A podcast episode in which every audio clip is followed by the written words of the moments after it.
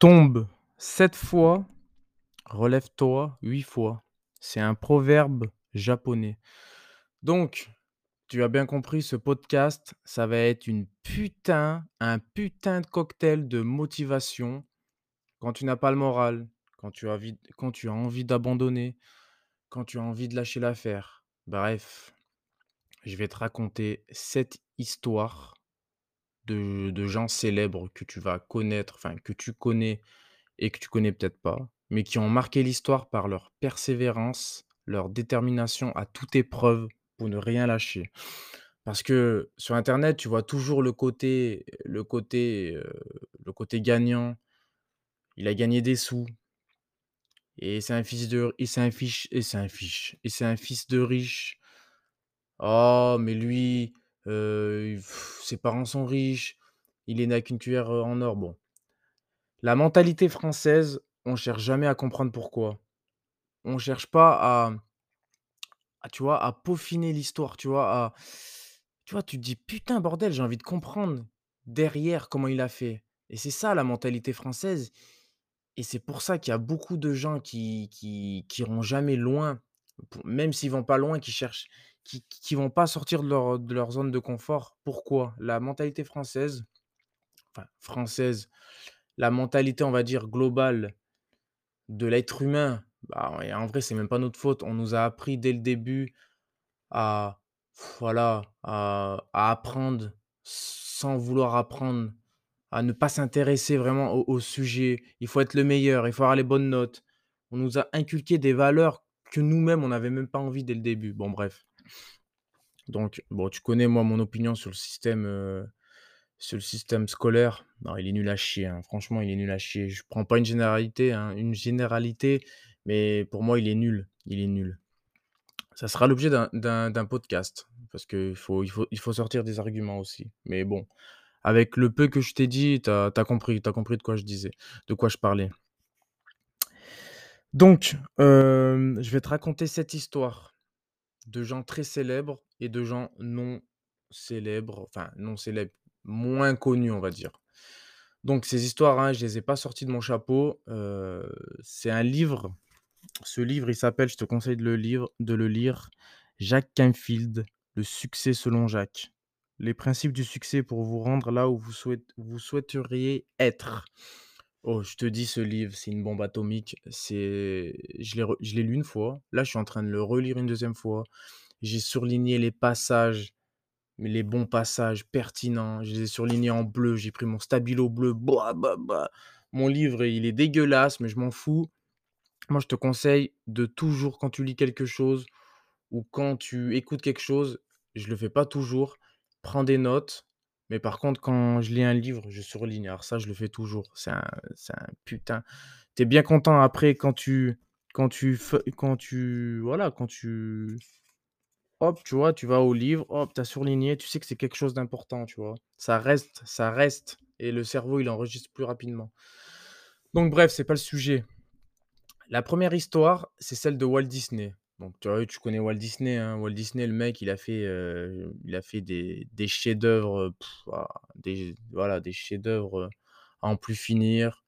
Le célèbre parc d'attractions, l'envi l'en le le l'environnement autour de Disney, bon bref, multimilliardaire le mec. Mais voilà, on cherche pas à comprendre comment il a fait. On cherche pas à se dire: «Mais ce mec, il a dû échouer». Non, non, non. On se dit: «Bon, ce mec, voilà, c'est un mec, heu, voilà, il a eu de la chance». Non, non, non, non, là, c'est un un mindset qu'il a eu. Lui, il a il a il a surmonté beaucoup d'échecs avant de réussir. Donc avant avant de de connaître la sa renommée internationale, les parcs Disneyland qu'on connaît tous, tu vois? Moi, j'ai regardé sa biographie j'ai regardé sa biographie et en fait, au tout début, il il faisait pas partie des hommes, heu, des hommes les plus riches. D'ailleurs, il était même très, très, très, très contesté. Apparemment, il soutenait soutenait pas trop l'égalité de salaire entre les femmes et les hommes, tu vois? Il était pas trop, on va dire, heu, c'était un peu un un machoman, tu vois? Mais mais mais il avait une manière d'entreprendre, il avait une capacité, parce que c'est l'objet de ce podcast à fusiller les échecs, à les niquer. si si je peux parler, heu heu, comme on devrait devrait parler, il a niqué les les échecs. C'est ça que nous, on doit dans notre cerveau, on doit les niquer les échecs, OK? Tu tu tu m'excuses de de de ma vulgarité, il a balayé les échecs. Donc au tout début au tout début, lui, faut savoir qu'il était quand même c'était un visionnaire, hein, heu, on on sort pas comme ça d'un coup, heu heu, voilà, faut avoir un une vision à toute épreuve, il faut avoir une imagination à toute épreuve, il faut être passionné, faut être passionné. Moi, au tout début, lui, il crée une il crée sa première entreprise en 1920. Elle s'appelle Ework Disney. Alors tu m'excuses mon accent de merde, tu m'e tu m'excuses mon accent anglais, mais Ework Disney Commercial Artist. Mais ça fonctionne pas, tu vois? Ça fonctionne pas, elle coule. Ça, c'était en janvier 1920. En 1922, il crée l'O-O-Gramme, où en fait, l'entreprise produit des courts métrages animés pour enfants. La société coule. Donc en plus, les dépenses de production, voilà, ça couvre pas les, ça couvre pas les recettes, tout ça. Nul à chier, ça coule. OK. Il perd son équipe. Il perd son équipe. Il perd toute son équipe. Il perd, perd plusieurs animateurs. Il perd son frère au tout début, Roy Disney, au tout début, qui lui fait pas trop confiance. Bon, il persévère, il persévère.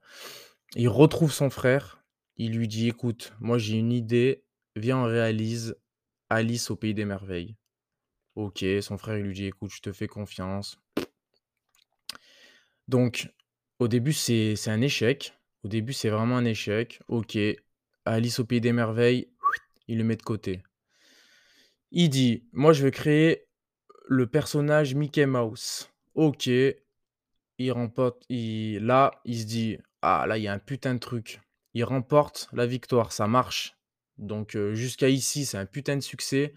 Heu, Mickey Mouse et tout, c'est voilà, c'est une marque, hein. Heu, Mickey, c'est une marque, c'est même la c'est même le le l'effi le le, mmh, l'effigie de l'effigie, pardon, l'effigie l'effigie de de de Disney, hein, dans sa globalité, hein. Mickey Mouse, heu, voilà, c'est tu penses à Mickey Mouse, hop, tout de suite, ton cerveau, il pense à Disney, quoi. Donc, heu, donc là, à partir de là à partir de là, la passion, il se dit: «Allez, c'est gagné». Il crée 5 grands chefs-d'œuvre: Blanche Neige, Pinocchio, Fantasia, Dumbo, Bambi, entre 1937 et 1942, donc tu vois? Et il était au bord de la faillite, hein. Avant tout ça, il était au bord de la faillite, mais son ambition sa persévérance et ben, ça ça a surmonté tout ça, ça a surmonté tout ça. Donc du coup, bah, voilà, hein, c'est Disney maintenant tu tu tu sais que Disney, heu, il a eu les critiques, il a eu les jugements, sa famille a douté, tout le monde a douté. Tant pis, tant pis, tant pis, tant pis. Il a dit quelque chose, envie avant de passer à la deuxième histoire, il a dit quelque chose. Il a dit: «Si vous pensez créer une entreprise, si vous voulez quitter votre emploi actuel que vous êtes déjà entrepreneur» «pensez à Walt Disney, pensez à moi. Chaque fois que je pas chaque fois que les gens n'ont pas cru en moi, moi, j'ai cru en moi». Ça, c'est la phrase de Disney, hein. Donc heu, donc ouais, il faut avoir le feu sacré les gars, hein. Faut rien lâcher malgré l'adversité, faut rien lâcher. Donc ça, c'était l'histoire de Walt Disney. OK? Ça, c'était l'histoire de Walt Disney. La deuxième histoire, tu connais J.K. Rowling? J.K. Rowling, voilà, J.K. Rowling, heu, hem, celle qui a créé le roman Harry Potter, parce qu'à la base, c'est un roman, d'accord, hein? C'est pas c'est pas le cinéma. Le roman a été adapté au cinéma, hein. C'est géné c'est c'est généralement le cas, hein. À chaque fois, c'est adapté. Donc elle, elle, J.K. Rowling, elle a eu vraiment plusieurs plusieurs plusieurs échecs, pardon, avant la consécration. Il faut savoir qu'elle, elle a elle a publié elle a publié avant de, avant de connaître le succès, elle a elle a, elle a écrit à des auteurs, elle a présenté son projet, elle a été refusée 2 fois. En même temps, elle était dans un contexte dans un contexte de pauvreté, hein, elle est pas née avec une cuillère en or. Grande grande pardon, ça c'est mon pardon si je fais du bruit avec le micro, j'ai tapé. Donc voilà, elle est dans un contexte de pauvreté, contexte de précarité, dépression, heu, l'école des sorciers au début, ça marche pas. En plus, elle se fait licencier au même moment. Un an après, elle donne naissance à sa fille. Son mariage, c'est un échec. Son mari, il la tape. Le couple se sépare. Donc, tu vois, l'environnement, il est vraiment il est nul à chier l'environnement. En ensuite, elle décide de partir avec sa fille toute seule et là, elle se dit: «Putain, il faut que je me bouge le cul il faut que je me bouge le cul». Donc du coup, elle se voit refuser, écoute-moi bien, successivement 12 éditeurs. 12 éditeurs ont refusé Harry Potter au tout début, avant qu'elle signe avec Bloom alors Bloomsbury et là, c'est à partir de là qu'Harry Potter, c'est devenu, bah, une marque mondiale, hein, heu, plus de 20 mi peut-être 15 000 000 $, heu, en en 5 ans, en 5 ans et je vais te dire 2 phrases, note-les ces phrases de J.K. Rowling.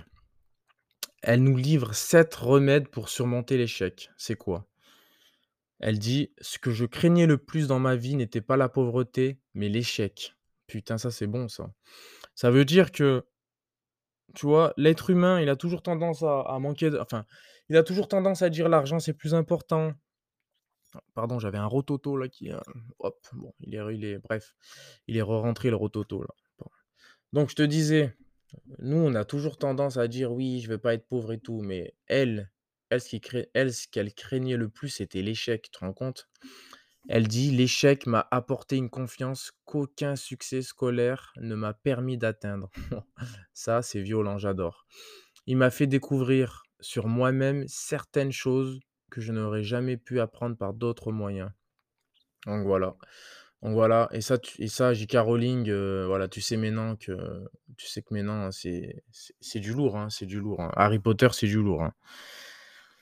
Donc ça, c'était la deuxième histoire, J.K. Rowling d'Harry Potter. La troisième, alors les autres histoires, tu les connais moins, mais ils sont tirés du livre que je t'ai dit. Ils sont tirés du livre, heu, de Jacques Canfield Le succès selon Jacques. Je te conseille de le lire. Franchement, lis-le. Je te le mettrai en description dans le, dans la description du podcast. Lis-le putain. Donc là, c'est l'histoire de Terry Fox. Terry Fox Terry Fox, c'était un voilà, c'était un petit, on va dire un un quelqu'un qui faisait des marathons, tu vois? Qui était, heu, assez connu dans le milieu. Lui, à la suite d'un cancer, il s'est fait amputer de la jambe droite. Malgré ça, au lieu de de se dire: «Oh putain, ma vie est finie», il décida de parcourir le Canada courant d'un océan à l'autre. Pourquoi il a fait ça? Parce que son but à lui, suite à l'annonce de son cancer à lui en fait, lui, il voulait courir pour recueillir un maximum d'argent contre la recherche du cancer, tu vois? Donc le mec, heu, voilà, il a parcouru plus de 130 kilomètres par jour, par jour, hein, un marathon quotidien. Il faisait 40 kilomètres presque, heu, ouais, 38, ouais, il faisait 38 kilomètres à 40 kilomètres par jour avec juste avec une jambe en bois. Non, je rigole, pas une jambe en bois, mais une jambe artificielle, tu te rends compte? Et nous, on se plaint des fois pour des des des machins de merde.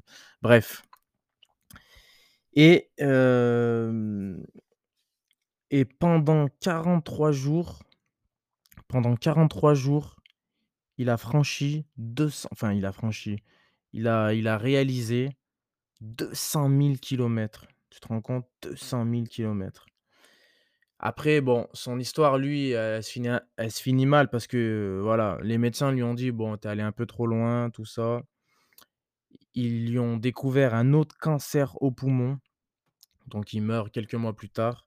Mais voilà, tout ça pour te dire que, bah, c'est un exemple de persévérance. C'est un exemple de persévérance. Du coup, là, maintenant, il y a un marathon annuel tous les ans, d'où le mot annuel, hein. Tous les ans, il y a un marathon qui porte le nom de Terry Fox au Canada et ça lui a son son action bon, il est il est enfin, il est mort. Il s'est dit: «Autant mourir, autant que autant que je laisse une marque sur terre» et en fait, son son son objectif, il a été atteint. Il a été atteint parce que son action lui a permis d'amasser jusqu'à 340 millions de dollars pour la recherche sur le cancer. C'est magnifique, c'est magnifique. Donc un jour, c'est ça que je voulais te dire parce qu'en fait, à chaque histoire, il y a toujours des phrases que j'ai envie de te dire, tu vois? Des phrases, heu, subliminaux, tu vois? J'adore, j'adore les phrases subliminaux. Donc un jour, il y a un un journaliste de merde, hein, tu sais les journalistes, ils aiment bien casser un peu les les roubignoles. Il lui demande: «Mais mais comment vous avez fait? Vous êtes épuisé, vous avez une jambe, une jambe artificielle et comment vous avez fait pour pour parcourir des milliers de kilomètres?» Lui, il a dit tout simplement, il lui a dit: «Écoute, écoute, écoute écoute Ray». Non, il a pas dit ça. «Écoute-moi bien mon petit». Non, il a pas dit ça aussi. Il a dit: «Écoutez-moi bien». Non, je sais pas comment il l'a dit, mais je vais te le dire à ma façon. Il a dit: «Écoute-moi bien mon Scrab, écoute-moi bien. J'essayais simplement d'atteindre le poteau téléphonique suivant». Bam! Punchline. En gros, il lui a dit: «Écoute-moi bien mon petit, j'essayais juste juste d'atteindre l'objectif B. Voilà, je suis parti du point A et je voulais atteindre le point B. Basta». Tu vois? Donc heu, donc un un putain d'exemple de de de persévérance. Ça, c'était l'histoire de Terry Fox. Alors, j'ai une petite phrase à te dire que j'ai tirée de ce livre. Putain, ce livre, une une vraie tuerie, j'insiste, hein. Non, le mot non, hein, pas non, hein, le mot non, N-O-N. Le mot non est un mot sur la route du oui. Note bien ce que je te dis. N'abandonnez pas trop tôt. Même si des gens bien intentionnés, des parents, les amis, les collègues, vous conseillent de chercher un travail sérieux. Donc, tu vois, tu as toujours quelqu'un dans ta famille qui vient, qui vient un peu te casser les couilles et qui vient un peu te dire ce que, lui a envie de faire ou elle a envie de faire pour toi. Mais toi, il t'a jamais sondé. en fait, ils t'ont jamais sondé. Ils t'ont jamais demandé qu'est-ce que toi, tu avais envie de faire. Donc tu vois, c'est ce genre de personne. Tu tu tu tu sais de quoi je parle. Si si tu m'écoutes, tu sais de qui je parle et tu sais de quoi je parle. Donc en plus, j'ai dit la réponse, c'est souvent les parents, c'est souvent les amis, c'est souvent les collègues. Bref, ils te disent: «Trouve un travail sérieux, trouve un CDI». Écoute-les pas, parce que déjà les rêves, vos rêves sont du travail sérieux. Pa pa pa! Je suis vraiment, vraiment, vraiment mais pouh! J'ai des frissons rien qu'en lisant ce Rien qu'en lisant cette phrase. Normalement, ça doit te mettre une, une trique d'enfer là, ce que je te dis. Donc ça, c'était l'histoire de Terry Fox. Donc quatrième histoire. La quatrième histoire, c'est l'histoire de l'amiral Robert Peary. Peary. Lui, il a essayé d'atteindre le pôle Nord à 7 reprises. 7 reprises. Donc tu as vu le proverbe, japonais que je t'ai dit au début, heu, tomber 7 fois, mais relevez-vous la huitième fois, là, elle porte bien, ça ça porte bien là, hein. Donc lui lui, il a essayé d'atteindre le pôle Nord à 7 reprises, avant d'y parvenir juste à la huitième reprise. Donc tu vois, nous, on a toujours tendance à à, bah, accepter l'échec au bout de au bout de au bout au bout, pardon, d'une tentative. Tu tu m'excuses les bégaiements. C'est parce fait, j'ai j'ai j'ai je suis tellement passionné par ce que je te dis que je vais trop merde, excuse-moi pour le micro. J'ai trop envie de te dire les choses, tu vois? Une excitation intense en moi. Bref, donc ça, c'est l'histoire de Robert Perry. C'est court, hein. En gros, il a il a voulu atteindre le pôle Nord. Il a il a il a échoué 7 fois et au bout de la huitième fois, il a réussi. Voilà, c'est tout ce que tu dois retenir. La cinquième histoire, c'est celle de la NASA. Alors la NASA, avant d'envoyer des fusées dans l'espace, ah, ils ont connu des échecs. La NASA a connu 20 échecs lors de ses 28, heu, ses 28 premiers essais. Pour envoyer une fusée dans l'espace, tu te rends compte quand même? Je répète, la NASA a connu 20 échecs lors de ses 28 premiers essais pour envoyer une fusée dans l'espace. Faut vraiment franchement, faut vraiment avoir un moral d'acier, hein. Je te dis et si et si tu es dans l'entrepreneuriat ou si tu aspires à devenir entrepreneur, franchement, si tu as pas de mental, tu tu meurs à petit feu et tu retournes, et tu retournes travailler. Je te jure que c'est vrai. 6 histoire, c'est l'histoire de c'est un c'est un écrivain, Oscar Hammerstein. Il a produit en gros, dans le livre, il dit 5 navets, moi je vais te dire à ma façon, il a produit 5 merdes. Au début, on fait toujours de la merde de toute façon. De toute façon, l'importance, je vais te dire au tout début, ça va jamais être parfait, mais n'attends pas que ça soit parfait. Tu vois, on a toujours tendance à attendre que ça que ça soit parfait et non, pas même moi, hein, même moi, là, je suis en train de faire ma formation, je cherche des petits détails, mon c'est nul de faire ça. Lance-toi, ça sera jamais parfait, tant pis. Tant pis, tant pis. Donc bref, heu, notre pote là, Oscar, il a produit 5 navets qui ont tenu l'affiche moins de six 6 semaines. Pardon. Il a alors réalisé Oklahoma, donc son best-seller, qui a été présenté pendant 269 semaines, générant des revenus de plus de 10 millions de dollars, de 7 à 10 millions de dollars. Tu te rends compte? Le mec, il a pas lâché l'affaire, hein. Au bout de 5, on a toujours tendance à lâcher l'affaire. Non, franchement, c'est des mecs, il faut les étudier. Il faut les étudier et en fait, ça minimalise, ce qui nous arrive. Mais tout est possible quand on écoute ça, tout est possible. Donc la septième histoire, la dernière histoire c'est encore un écrivain, c'est la carrière, là, c'est vraiment la carrière. Ta Taouni, alors T-A-W-N-I, tu chercheras sur Google. Odell, je pense que ça doit être un, O apostrophe D-E-L, ça c'est plutôt les Irlandais. Alors lui, c'est un monument à la gloire de la persévérance. En 13 ans en 13 ans, elle a écrit ah ah, bah, c'est une femme, tu vois? Elle a écrit 6 romans. Ils ont jamais été publiés et elle a reçu 300 lettres de refus. 300 lettres de refus, c'est énorme, c'est pour ça que je l'ai mis en dernière. Finalement, son premier livre donc, le premier livre qu'il a vraiment lancé tu chercheras sur Google Backwa Road, putain, j'ai vraiment un accent de merde, hein, Backroad, R-O-A-D-S, ce livre fut pardon, ce livre, il fut publié en janvier 2000. Oprah Winfrey, tu vois? Tu vois? Oprah Winfrey aussi, hein, elle a eu j'aurais pu mettre, heu, j'aurais pu la mettre aussi, hein. Mais heu, Oprah Winfrey aussi avant de d'en arriver où bah, arriver où où elle est actuellement, elle a reçu quand même, heu, beaucoup, beaucoup d'échecs. Oprah Winfrey l'a ensuite sélectionnée dans le cadre de son émission. Alors son émission à Oprah Winfrey à l'époque, c'était club de livres, donc automatiquement, voilà, club de livres, elle accueille des écrivains. Donc déjà, Oprah Winfrey qui l'accueille, ça ça voilà, ça a donné une croissance à son histoire, à son à sa carrière. Maintenant, le roman s'est hissé au 2e rang de liste de succès du New York Times, tu te rends compte? Et est resté et est resté, heu, voilà, et est resté enfin, ce roman est resté alors pardon, oh, parce que je regarde en même temps, hein. Il est resté 8 semaines, 8 semaines au rang au 2e rang de la liste du succès du du New York Times. Bah, bah, bah, impressionnant, impressionnant. Donc voilà, ça c'était les 7 les 7 histoires que je voulais partager avec toi. Heu, j'espère que tu m'as écouté jusqu'à la fin car vraiment, heu, si tu réécoutes ça, ça va te donner une pêche d'enfer, une détermination à toute épreuve.